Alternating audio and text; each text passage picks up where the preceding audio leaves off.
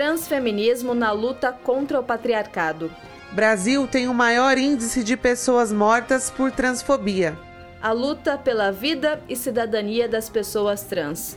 11 pessoas trans são agredidas a cada dia no Brasil. Trans é morta próxima a parque em São Paulo. Os números de casos crescem na capital.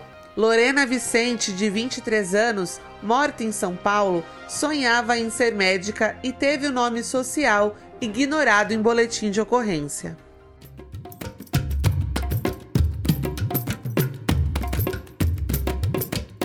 De acordo com os dados divulgados pela Associação Nacional de Travestis e Transsexuais, 124 pessoas transgênero foram assassinadas no Brasil no ano passado em contexto de transfobia. A vítima mais jovem tinha 15 anos. No episódio de hoje, vamos ampliar a discussão sobre o transfeminismo e a transfobia. Começa agora o podcast Vozes do Coletivo.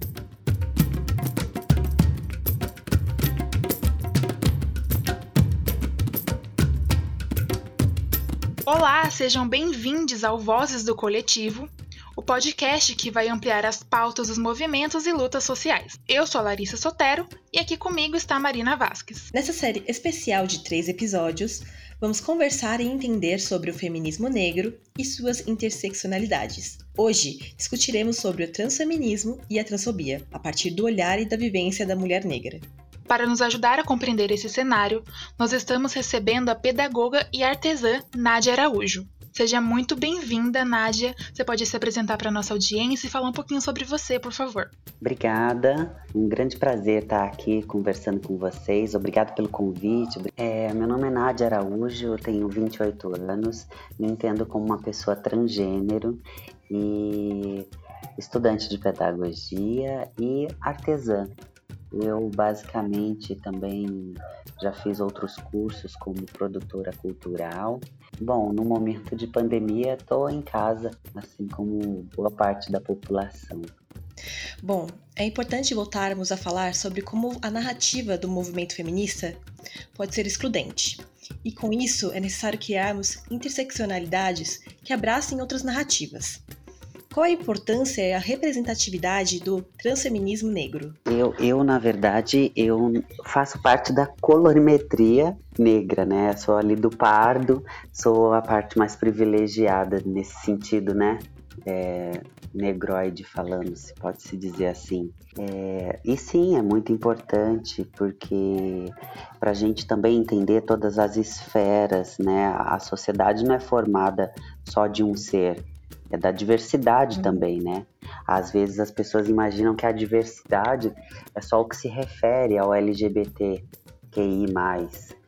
Mas a diversidade ela é bem maior do que isso, né? Ela também é, faz parte do, do negro, é, o deficiente, é, pessoas com, com morbidades, o autismo, tudo isso é uma diversidade, né? E ainda bem que vivemos e temos uma diversidade e que cada ser dentro de si é um pouco diverso. Porque se todos nós fôssemos iguais, né, só existisse pessoas brancas, é, é, héteros, é, não, não é, fazendo preconceito, até mesmo porque eu acho que o preconceito reverso, isso não existe, né? Então, Sim. se fosse se fosse ao contrário, uma sociedade com todos com o mesmo pensamento, eu acho pouco provável que a gente caminharia, é, caminharia para uma para uma democracia, né? E por mais equidade de valores. Então, por isso a diversidade, né? Para que a gente caminhe junto e um aprenda junto com o outro, né? Não só para democracia, né, mas como para evolução, porque eu acho que Sim. com a diversidade a gente aprende a respeitar a diferença do, dos outros, né? A sair um pouquinho da nossa zona de, de conforto do que a gente está acostumado, de, de entender um pouquinho mais o lado do outro. Exato, a gente precisa é, dessa diversidade. É, democraticamente eu falo, é assim, para que a gente aprenda a respeitar mesmo, né? É, uma sociedade, é, para que ela viva democraticamente, é, ela precisa da diversidade para que a gente olhe para o outro e aprenda a respeitar o outro, aprenda a conviver com o outro. É, e não só é, com, com, iguais, né? É, é, nesse sentido que eu digo mesmo, de aprender a olhar para o outro com mais respeito, com mais empatia é, e, sobretudo, empatia, né? Eu, eu não sei, eu acho que ainda estou aprendendo e acredito que sou assim empática, mas ainda estou aprendendo sobre isso. Mas é, no mínimo que se fica sobre qualquer relacionamento é o respeito e o direito de ir e vir, né? O Brasil é o país que mais mata travestis e transexuais no mundo, segundo um relatório com dados de 74 países. Mas infelizmente o Brasil continua ocupando o primeiro lugar no ranking de países que mais mata transexuais e travestis. Só em São Paulo, o número de assassinatos passou de 14 em 2018 para 51 no ano passado, um aumento de quase 67%.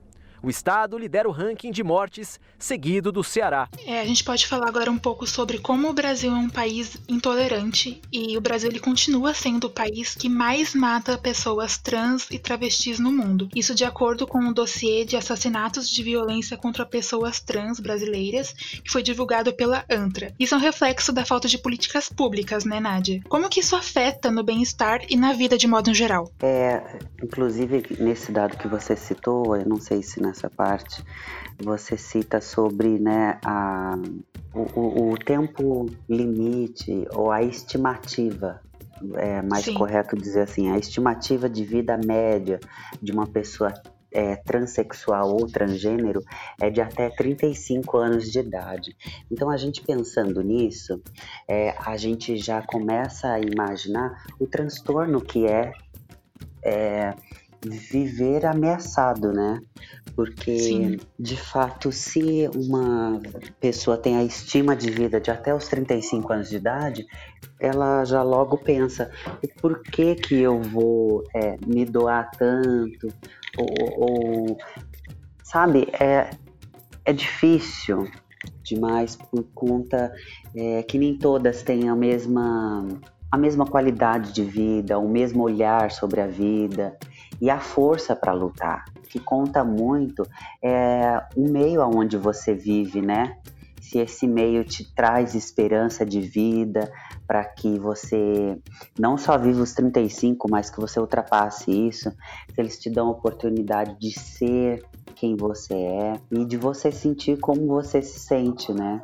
Vive, é, vivemos como qualquer pessoa vive, temos todas as necessidades, mas por hora ou outra, pessoas acabam é, é, tendo uma imagem, às vezes até muito turva, do que é ser uma pessoa trans. E, e, na verdade não tem muito o que dizer, não tem muito ser diferente, porque somos humanos como qualquer pessoa. O que acontece é que a gente. É, procura se expressar é, de uma forma diferente que o nosso gênero biológico eu, tento entender assim, é um jeito para mim muito básico e simples. Então, nem todas se sentem à vontade para sair na rua com a roupa que gostaria, ou não pode porque a família não permite, o namorado, namorada não permite, com medo de sair na rua por causa dos trejeitos, por causa dos olhares, por causa da ameaça, né? Então é um ser que a, a todo momento vive se sentindo ameaçado, como por exemplo é, você ir a um supermercado e se tornar um evento, né? E aí é, tem todas as, as patologias e também é, fobias que também vive uma pessoa trans, né? A ansiedade, a depressão, isso daí também é mais recorrente em pessoas trans, justamente por isso, né? O medo de sair na rua, né? Porque você não sabe como você vai ser recebida pelo outro. É mais ou menos isso. A depressão acomete 60% das pessoas transgêneros contra 5% da média geral. Em uma publicação da revista britânica The Lancet, um grupo de pesquisadores ressaltou os prejuízos físicos e psicológicos provocados pela falta de assistência médica aos transgêneros. A transfobia brasileira também é hipócrita, né? tem esse caráter hipócrita. A gente diz isso com base em uma pesquisa divulgada pelo Relatório de Estatísticas do Pornhub em 2017. Uh, essa pesquisa aponta que o termo transgender, ou seja, transgênero, foi o mais procurado no site naquele ano, com um crescimento de 84% em relação aos anos anteriores. Bom, em todo o contexto e na sociedade que estamos inseridos, uh, como que é enxergada a hipersexualização e a objetificação do corpo trans? É, é contraditório, eu acho, né? Porque ao mesmo tempo que é conservador, é, ele também é o que é mais buscado entre os sites de pesquisas é, pornográficos. Uau, né? Que estranho. Enfim, a hipocrisia. Eu fico sem graça de comentar sobre isso. É justamente por isso. As pessoas ficam fingindo um falso pudor que não existe. Existe enquanto sociedade, enquanto eu saio na rua e tô com a minha mulher do lado e não posso olhar uma mulher trans ou uma pessoa trans e achar bonita, sendo que de fato é bonita e isso não desqualifica nem a pessoa trans quanto, quanto mulher ser, não desqualifica a esposa do rapaz, porque ele pode estar tá olhando com um sentido de admiração e tem muitos casais que apoiam isso e, e não desqualifica ele por si só como homem, admirar uma outra pessoa bela. Mas é, de fato, essa hipersexualização ela vem é, decorrente ao que a gente já nasce sabendo, né, que é, só existe homem, homem, mulher é mulher e o homem nasceu para mulher, aquela coisa do conservadorismo, do patriarcado, do machismo. E logo então que a gente enxerga um transgênero, a gente imagina ser uma frescura, uma bichice, assim logo quando criança, né? Então é, é difícil a gente saber lidar com essas questões quando identificado numa criança. Mas já no adulto, a gente coloca como nome de talvez gracinha, de frescura, de ah, enfim, é vários termos. Mas, sobretudo, é, é muito hipócrita falando, porque eles. É, é um misto né, de, de ideias que atrai e repele. Atrai pela beleza, pelo, pelo sensual e coisa e tal. Mas é, repele porque não é correto. Ninguém pode saber que eu faço isso. Então, é difícil, inclusive, até para a gente se relacionar com outras pessoas, né? Eu acho que isso até entra na, em uma outra pergunta que a gente tem, que é falando sobre o mercado de trabalho, né? A gente percebe Sim. que as pessoas trans são muito excluídas do mercado de trabalho e que elas enfrentam uma luta, uma luta muito grande para conquistar um espaço. Exato. Segundo uma pesquisa divulgada este ano pela ANTRA, 90% das mulheres trans se encontraram na prostituição. Como que isso impacta na luta pelo espaço no mercado de trabalho, Nádia? É, impacta que cada vez mais é difícil a gente arrumar um emprego, de fato. Porque não me lembro exatamente te dizer isso, mas logo assim que surgiu o cinema e que a profissão é, de profissional liberal, pode-se dizer, ou não, não é isso, na verdade, é garota de programa, isso já existe desde muito tempo, né? Como dizem, é a profissão mais antiga do mundo. Só que daí existiu por um certo período uma manchete, até surgiu no jornal, sobre a puta que fala. Isso nos Estados Unidos e depois que os homens tiveram abaixo de empregos e coisa e tal.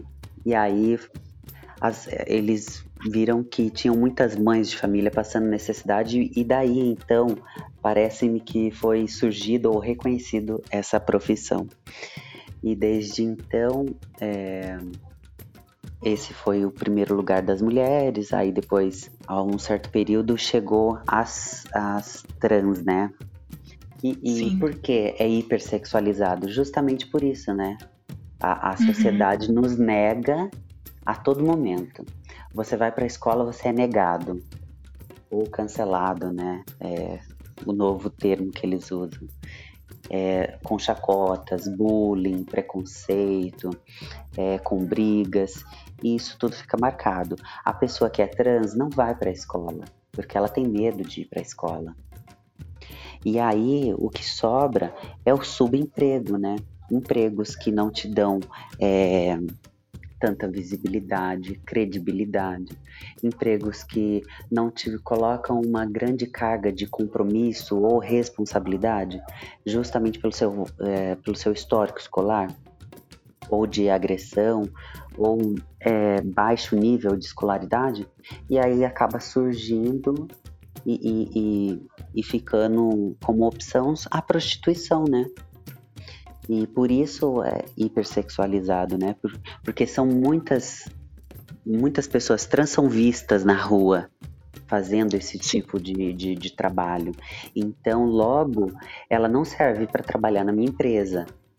Assim como a puta que fala que ela foi pro jornal, começou a falar, a frequentar, fazer cinema, bem na, na era do começo do cinema, né? Voltando a história um pouquinho.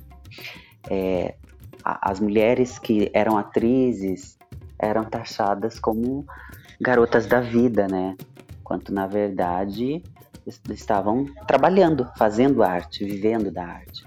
Só que tudo que é novo assusta. Tudo que é novo é difícil de comentar. E eles não colocam as meninas trans porque justamente por isso, né? Pelo fato de que ele sai com ela à noite e ele não pode encontrar com ela no emprego dele.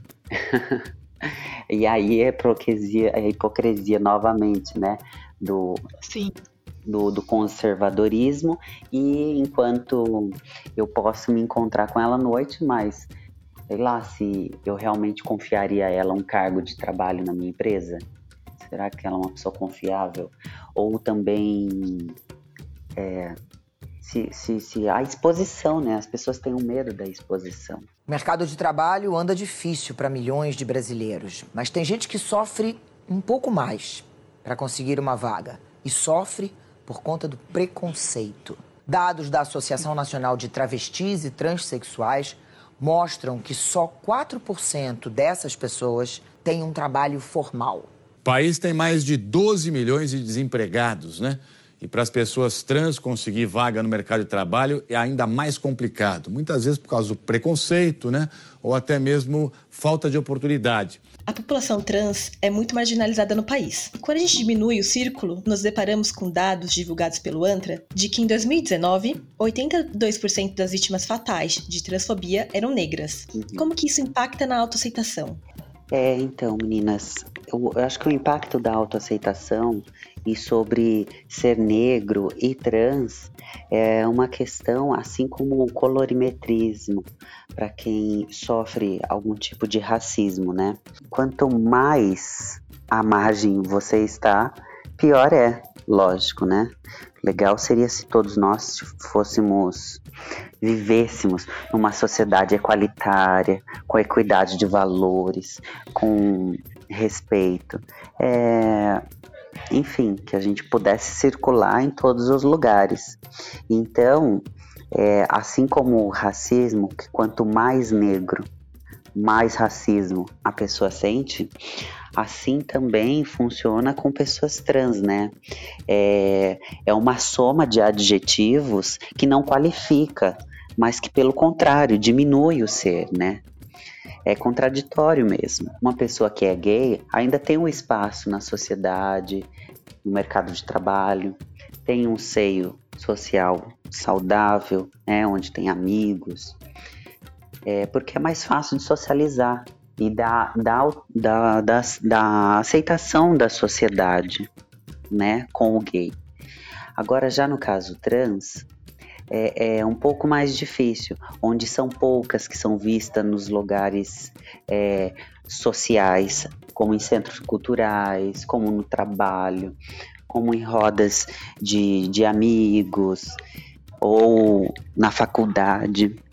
Então, quando você é trans e negro, esse, esse isso daí é, é, torna muito mais difícil, né, de, você se sentir bem ou de ter uma qualidade de vida perante o racismo e o preconceito do outro. Porque é uma. É, é, querendo ou não, ainda as pessoas não esperam nos encontrar a todo lugar, né?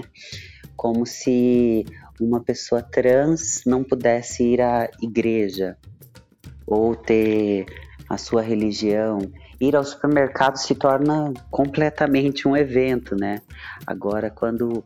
Isso por ser trans, né? Que já é um ser que chama atenção. E quando você é trans e negro, aí são do. É, é, você sofre transfobia e você sofre racismo. Então é, é bem louco essa questão. E, e bem contraditória, bem difícil, né? Eu acho que é muito importante a gente falar aqui um pouco sobre como é importante a representatividade de pessoas trans na cultura, na, no jornalismo, nas empresas, porque eu acho que quanto mais as pessoas trans se veem representadas, mais forças elas vão ter para se aceitar, para lutar pelo espaço delas, né, Nádia? Também na Sim. política, né? na política também. Eu não sei se eu posso citar aqui, mas eu sou candidata e eu fico muito feliz quanto candidata ser um exemplo para outras pessoas trans que possam é, pegar o meu cartãozinho. Pode ser que eu não tenha votos, pode ser que eu nem seja é, eleita, mas para mim já é válido o ato de participar, de tomar esse espaço que poucas pessoas sabem e poucas meninas trans têm acesso. Eu gosto de ir exatamente nesses lugares, onde as pessoas me negam, onde as pessoas me olham com os trejeitos, e, e dizer e justificar com toda força o porquê não posso estar ali. É, o, qual o problema de estar ali? Se é um local público ou se é um local privado, será que eu não teria condições para estar ali? Será que é isso? Aí entra em xeque também é, a, a, minha, a minha qualidade de vida, o meu estilo de vida, como se pessoas trans não vivessem, não fossem ao shopping, não fizessem faculdade, não tivessem uma vida social comum, que pudessem ir ao cinema, ao teatro. E sim, a gente pode fazer tudo isso, a gente pode ir ao museu, a gente pode ver arte, a gente pode fazer arte, a gente pode ser artista, a gente pode, enfim, o infinito e além, né? É, a gente pode tudo que a gente querer. Assim Sim. como a mulher. Qual é o lugar da mulher? Aonde ela querer estar. Não só na cozinha, também na cozinha, é também, mas não só lá. E que de, queira Deus que muito mais mulheres estejam fora da cozinha e fora das áreas é, é, que esperam ser encontradas para tomar mesmo o mundo e as posições é, é, que devem, né? É, é, maravilhoso. E quanto mais a gente vê esse, essas pessoas, esses personagens é, tão fortes, da sociedade, da mídia e na mídia, é, mais fácil vai ser da gente combater é, é, esse preconceito, né? Do que o outro pode e o outro não pode. Ninguém deve dizer o que você não pode fazer. Quem dá esse direito para falar o que a gente pode ou não fazer, né? Não, a não. Ficou até emocionada com o que você disse agora. De forma alguma, é, temos que tomar os espaços.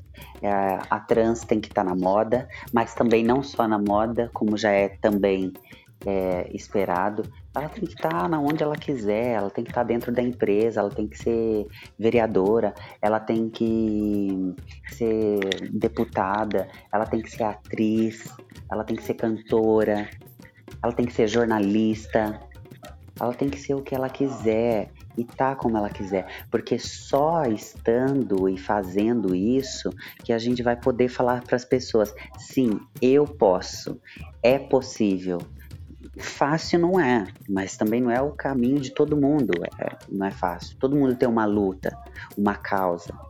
Eu não, eu não digo que eu levanto a bandeira, mas de toda forma eu, eu quero mostrar para as pessoas que é possível.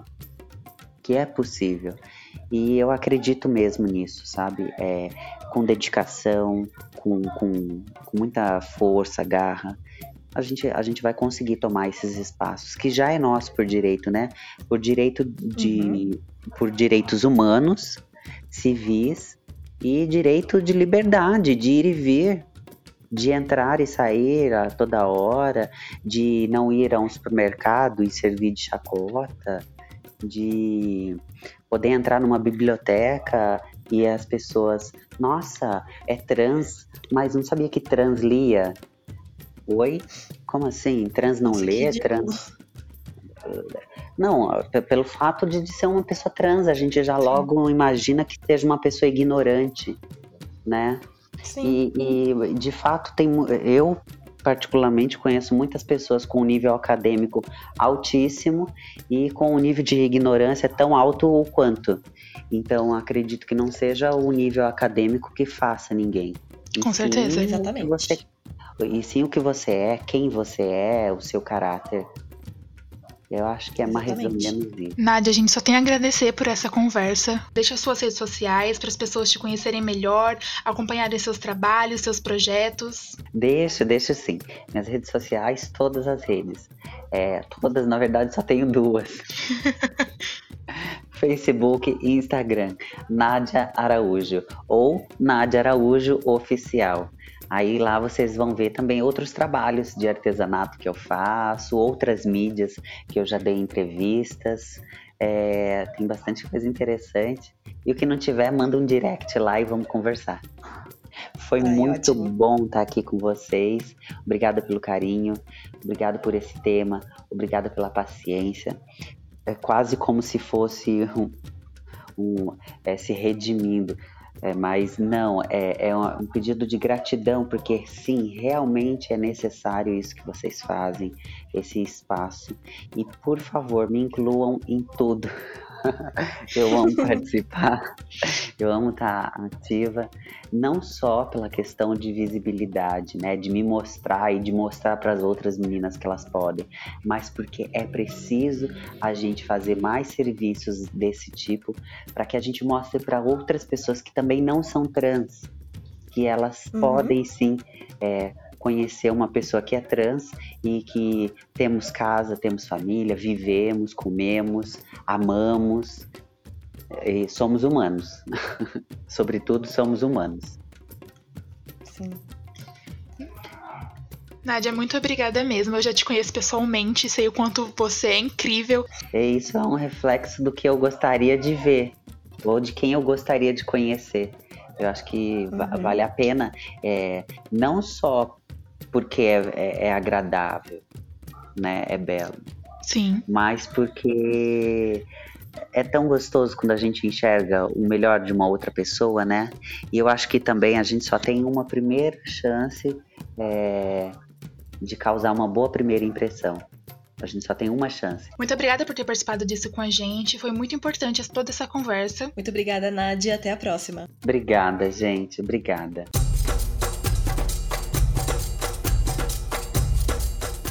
Nessa segunda parte do episódio, vamos conversar com a Maria Fernanda. A Maria tem apenas 17 anos, é poetisa, bailarina e afro-transfeminista. Seja muito bem-vinda, Maria. Você pode se apresentar e falar um pouquinho sobre você para nossa audiência. É, meu nome é Maria Fernanda, é, moro no interior da Bahia, é, sou poetisa, é, bailarina e comunicadora trans, né? Eu uso o Instagram como forma de militância, tanto para os poemas quanto para mostrar minha vivência, né, enquanto mulher trans, mulher preta e afins. Então, eu comecei a transição tem cinco meses, está bem recente.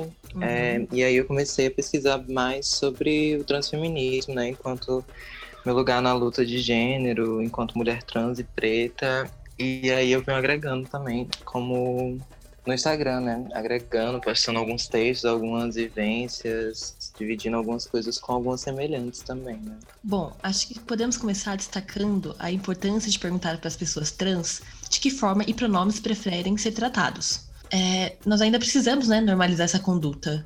É, principalmente porque hoje em dia tá tendo uma conversação muito grande sobre pronome neutro, pessoas não binárias, gênero fluido e tudo mais. Então é bem importante deixar outras pessoas confortáveis, né? É porque a gente está muito acostumado a, a, a, ter muito medo, né? Muita, muito receio de perguntar certas coisas que são necessárias, tanto para ter uma conversação legal, quanto para fazer outra pessoa se sentir bem, né? Então acho muito importante as pessoas começarem a perguntar os pronomes das outras e tudo mais. Eu me encaixo como ela e dela, mas pessoas que se encaixam como ele, como ele, ela, ele, enfim. Várias variações de pronomes neutros, né?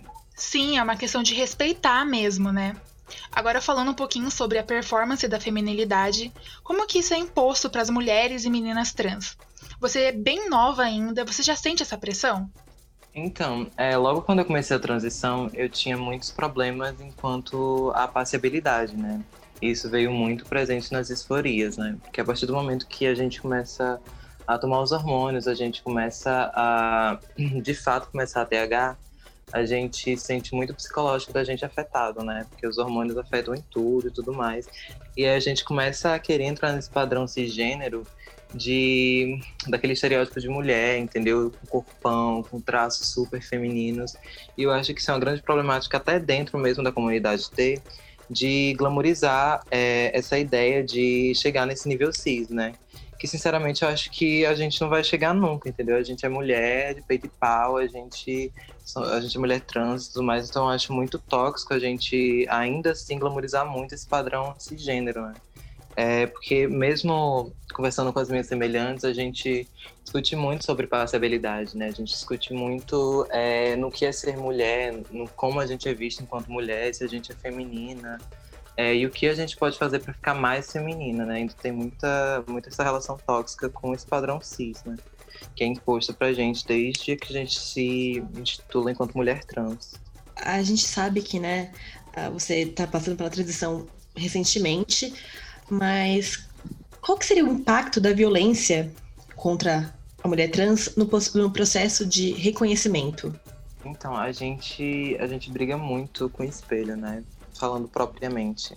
Foi muito doloroso para mim é, me enxergar enquanto mulher e ter medo, né, também, porque a gente tem muito medo tanto da violência dentro de casa quanto da violência fora de casa e esse medo vem muito nesses questionamentos, né? Será que eu sou mesmo mulher trans? Será que é, não é um momento, não é uma fase? A gente escuta muito isso.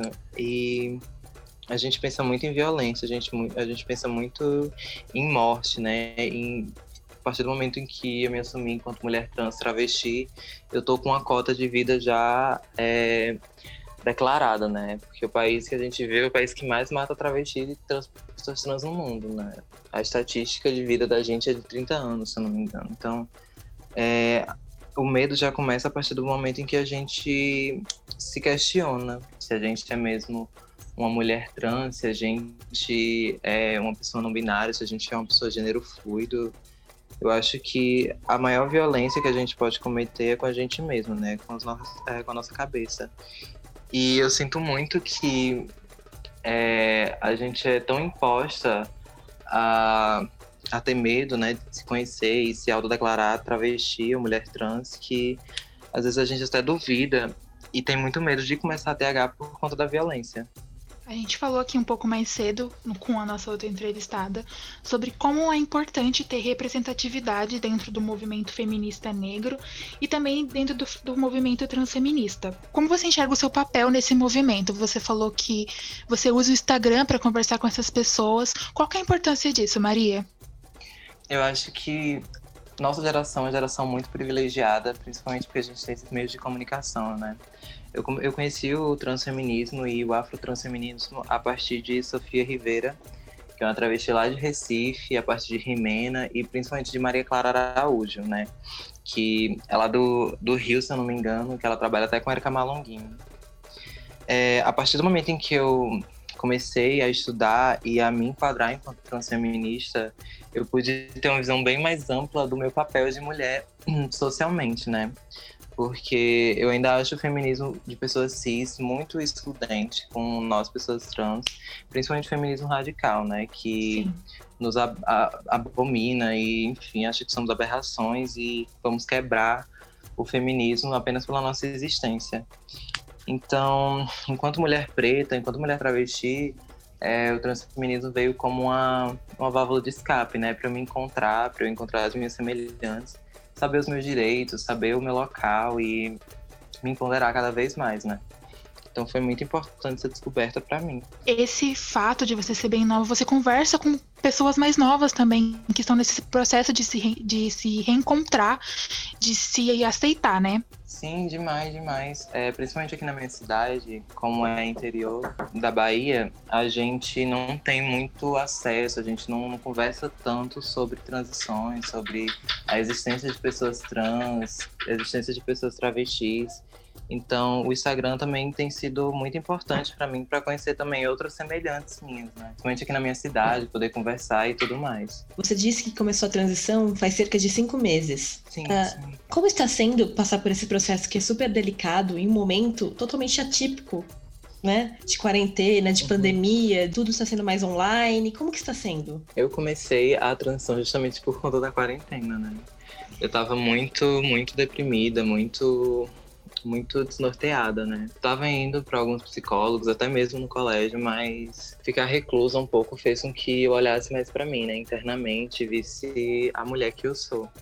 E daí eu fui pesquisando sobre as THs, é, os médicos que tinham aqui na região, é, o modo de usar e tudo mais. E aí eu comecei tomando a, os hormônios e tal, e fui vendo muito muita mudança, principalmente no psicológico, né? Eu não me sinto tão mais deprimida como eu me sentia antes, mas tem algumas crises de disforia que realmente abalam muito a gente. E aí junta esse cenário atual de pandemia que a gente vive, essa reclusão, tanta coisa acontecendo no mundo e a gente se vê sozinha, sem poder sair, sem poder estar longe de pessoas que a gente gosta, sabe? E querendo ou não, mesmo a família da gente apoiando e tudo mais, a gente ainda se sente muito excluída, né? Se sente muito excludente. Porque ser a única travesti da família ainda é muito pesado pra mim, né? Eu ainda sou vista como um animalzinho exótico e tudo mais, e enfim. Você falou um pouco sobre a expectativa de vida de pessoas trans, que segundo os dados da União Nacional LGBT, divulgado em 2017, é algo entre 30 e 35 anos. E você sendo muito nova, como que isso impulsiona na sua vida para reverter essa realidade? Que lugares que você quer alcançar no seu futuro? É, uma... Logo quando eu comecei a transição, eu tava nessa pira, né? De eu só tenho até 30 anos para viver, então eu preciso aproveitar ao máximo, sabe? E vendo no Instagram Maria Clara, é, ela graduada em letras, ocupando espaços políticos junto com Érica, reacendeu uma chama muito grande em mim, sabe?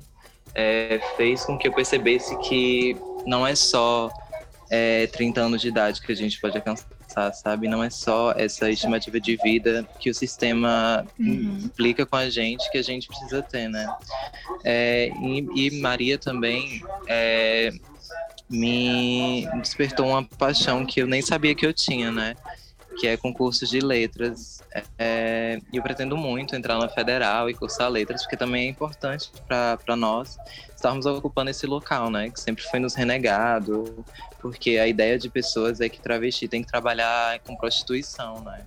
Ainda é muito enraizado esse pensamento socialmente. E ter uma travesti formada, graduada, ocupando espaços que sempre foi excluído para elas é de uma importância, é de uma signifi- significação muito grande, sabe? Uma estatística assustadora. A expectativa de vida de pessoas trans no Brasil é de 35 anos. Três décadas e meia. Por que isso acontece? A gente tá falando da importância da representatividade, da importância de se identificar com as pessoas, como os movimentos de feminismo negro e transfeminismo, transfeminismo ajudam no processo de se encontrar e de mudar essa realidade, de trazer nova, novas expectativas, novas forças para as pessoas trans. Então, é exatamente isso. É, a gente escuta muito sobre ressignificação, né? No, no transfeminismo, a gente tenta muito ressignificar tanto a- as palavras né, que nos enquadram, tanto quanto a nossa estimativa de vida. É, com o transfeminismo, é, eu pude ir além né, dessa estimativa de vida e poder encarar, né, poder ressignificar é, a vida mesmo. De não me colocar apenas nessas estatísticas, né? E tentar ir muito mais além. Que isso. É, é muito complicado ainda não, não ter medo, né? Mas eu acho que a gente precisa colocar a cara a tapa, a gente precisa mostrar que a gente está aqui, que a gente está viva e ocupar os lugares que não nos deram, né? É, ter uma, uma vereadora travesti, ter uma prefeita travesti, tanto para aumentar os nossos direitos, quanto para ver que a gente pode sim ocupar cargos cisgêneros, a gente pode sim é, ressignificar essa ideia que travesti foi feita para fazer, fazer prostituição e tudo mais. É realmente o, o papel de ressignificar, sabe? Da gente se ver em outras formas, da gente não se ver enquanto estatística. Nós somos todos corresponsáveis pelo mundo e pela sociedade que cultivamos. Então, não diz respeito a mim apenas como mulher trans lutar pelas pautas e pela vida e pela emancipação da população trans. Diz respeito a você, não diz respeito a mim como mulher negra trans lutar pela emancipação né, e pelos direitos da população negra. Diz respeito a todos. Sim, eu acho que daí é muito importante a gente falar que em anos de eleição é muito importante a gente ver em quem a gente vai votar é, quais são as propostas dos candidatos, o que ele apoia, o que ele acredita, é, na mão de quem que ele segura, a voz de quem que ele amplia. Exatamente. Eu acho muito importante essa galera nova, né, principalmente com esse uso de Instagram, procurar ver o histórico do, do candidato da candidata, procurar ver o partido em quem ele apoiou, quais são as suas ideias, pegar alguns posts, né, para ver realmente o que, que ele fala, quais são as propostas olhar não cara a cara, né? Porque a gente está vivendo em tempo de pandemia, mas o mais próximo que ele puder chegar de, do candidato ou da candidata para justamente procurar isso é muito importante, né? Porque é a pessoa que vai representar a gente é, numa Câmara, numa prefeitura, e a gente votar em uma pessoa e não, não ser vista, não ser respeitada não ter os nossos direitos é, sancionados na cidade ou no estado, é muito problemático, entendeu? Porque é como se o nosso voto não valesse nada. Só valesse naquele momento de eleição, naquele momento que a pessoa está procurando seu voto. Sim, é muito importante a gente cobrar as políticas públicas e cobrar das pessoas que estão lá dentro para fazer mais pelas minorias, pelas pessoas que estão em, situações é, de vulnerabilidade. Eu acho muito muito importante a gente criar em cada, em cada estado, em cada cidade, uma casa um, né? Como tem em São Paulo, uhum. que abriga LGBTs que são expulsos de casa. É, principalmente aqui no interior, a gente tem muito costume de tentar é, esconder na família, né? As pessoas LGBTs que tem e tudo mais. Então, e muitas das vezes elas são expulsas ou simplesmente fogem de casa porque não aguentam tanto desrespeito que, que, que lhe é oferecido em casa. E muitas dessas pessoas que fogem são adolescentes, são jovens. Então, ter um local que acolha, que dê brigada é muito importante, porque geralmente esses jovens, infelizmente, saem na prostituição, caem no tráfico, enfim. É um problema de, de público muito sério que a gente tem que nunca é resolvido, sabe? Muitas propostas são, são dadas, mas é, nunca é resolvido, sabe? É muito frustrante, sabe? Sempre bater nessa tecla e nunca ter um resultado. Você disse de serem problemas que nunca são resolvidos, isso também vai de, vai de encontro com a importância real de você ver em quem você está depositando seu voto, porque esse tipo de problema é um problema do governo, né? Demais. né? Então você tem que realmente ter um presidente que esteja a fim de resolver os problemas e não fechar os olhos ou acrescentar mais problemas, porque, por exemplo, no governo atual, nosso presidente faz questão de reforçar mais ainda o ódio contra, contra a diversidade, né? Quando a gente diz diversidade, não, tá, não é só nem a, a de gênero, sexual, de cor, é, é realmente a diversidade. Tudo que sai fora do padrão imposto por eles, eles estão pegando ódio. Sim, sim. Eu lembro muito que no começo da eleição eu ainda não tinha começado a transição, é, eu estudava no colégio militar e tudo mais, então eu senti muito medo, eu senti muito ódio enraizado dentro do colégio, muito ódio é, soltado pelas pessoas, é como se a nossa existência fosse um crime, a nossa existência fosse algo de se envergonhar. E, enfim, foi no, no momento que a, a minha depressão aumentou muito, justamente por muito ódio rodeado de mim, sabe? Uhum. É, eu não tive nem forças de me enxergar enquanto mulher, porque no local que eu, que eu vivia, que eu estava estudando, que eu estava frequentando, tinha muito ódio, e, e, não só dentro do colégio, mas como fora dele também, principalmente nas redes sociais. Uhum. É, eram muitos discursos de ódio, era muita transfobia, era muito racismo, era muita LGBTfobia em vários posts e as pessoas é, compartilhando como se fosse algo normal, sabe? Como se é, as outras pessoas que tivessem sido citadas não sentissem, não, não sentissem medo ou alguma reclusão, sabe? É muito doido pensar assim. E pensar que é uma coisa atual, sabe? Que não é uma coisa de tempos atrás. Não, é uma coisa atual. 2020 a gente ainda tem que ter, infelizmente, esse tipo de conversa. Porque se faz muito atual. É uma coisa que se bate na tecla, não digo desde sempre, mas já faz um bom tempo. E a gente precisa continuar batendo novamente na tecla para que no futuro a gente não precisa ter novamente essa conversa, né? Esse tipo de conversa que entenda que, mesmo havendo a diversidade, você, acima de tudo, é um ser humano. Exatamente.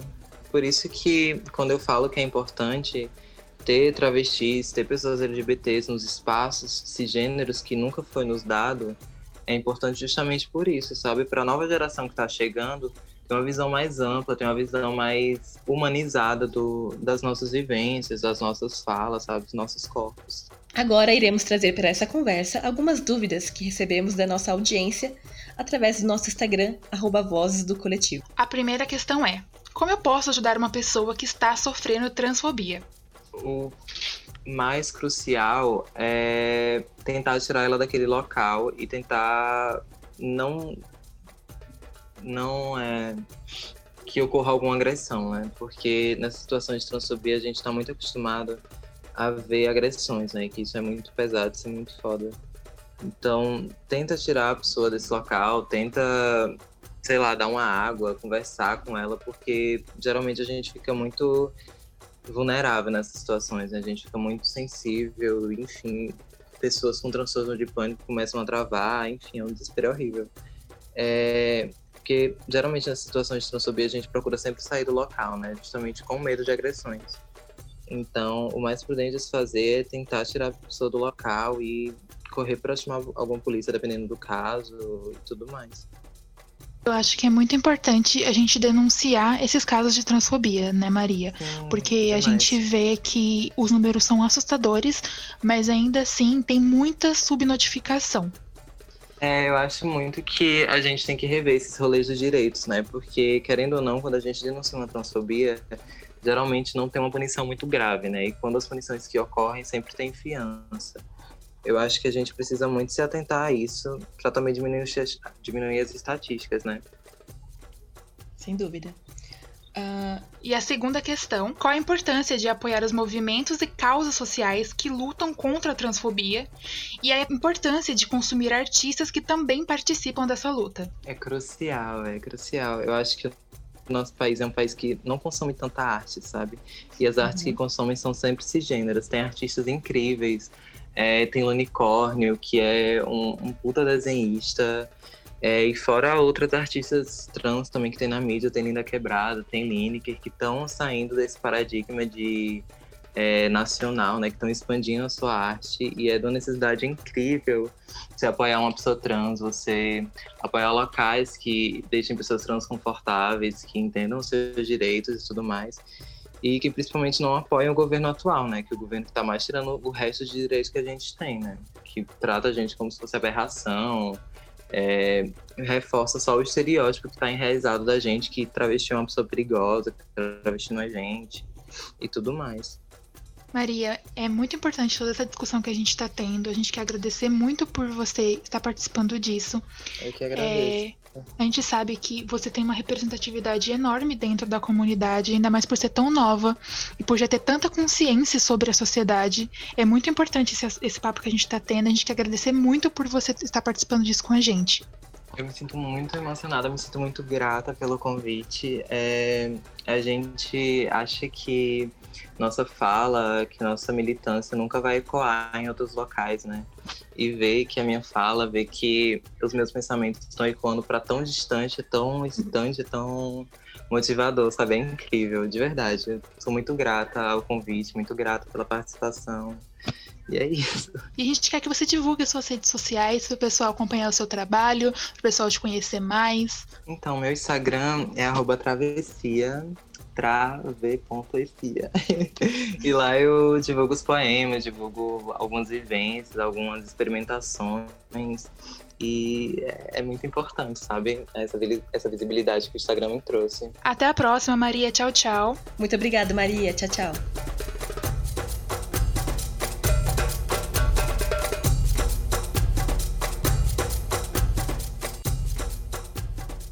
Para levar essa discussão além do episódio, nós separamos uma dica para vocês. A de hoje é o podcast Transmissão, apresentado pela Linda Quebrada e pela Jupe do Bairro. O programa é no formato de talk show e elas recebem convidados para falar sobre carreira, cultura e relacionamentos. O podcast é uma parceria com o Canal Brasil e está disponível nas principais plataformas de streaming. Só procurar por Transmissão Podcast. Vozes do Coletivo está disponível no Spotify e Google Podcasts. Você pode nos acompanhar, mandar sugestões e dúvidas pelo Instagram, arroba Vozes do Coletivo. Até a próxima temporada do Vozes. Muito obrigada por ter nos acompanhado nesse processo de desconstrução e reconstrução. E para fechar com chave de ouro essa série tão especial e importante, a Maria Fernanda recitou um poema dela, muito lindo e sincero. Acompanhe. Ele se chama Espelho. Mais uma vez em frente ao espelho. Percebo todos os meus trejeitos, até os mais rasteiros, aqueles, aqueles que chamamos de pelo. Me adorno em meus segredos, em cada cicatriz que se reflete no espelho, em cada disforia que se entrelaça ao meu cheiro, em cada estrogênio que se adorna ao meu inteiro. Eu já não peço mais socorro, sobrevivo nesse corpo. Corpo fechado como um botão de rosas, corpo que quer desabrochar e se transformar em rosas corpo que tem medo de desabrochar e murchar enquanto rosas. Maria Fernanda.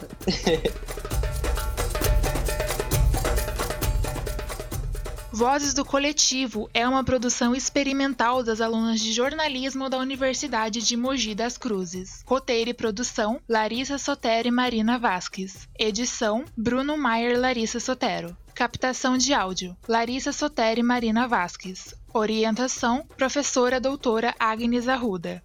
Esse episódio usou áudios e trilhas de Kevin MacLeod, Globo News, Rede TVT, Opinião Minas, G1, Canal Futura e entrevista de Érica Malunguinho para GNT.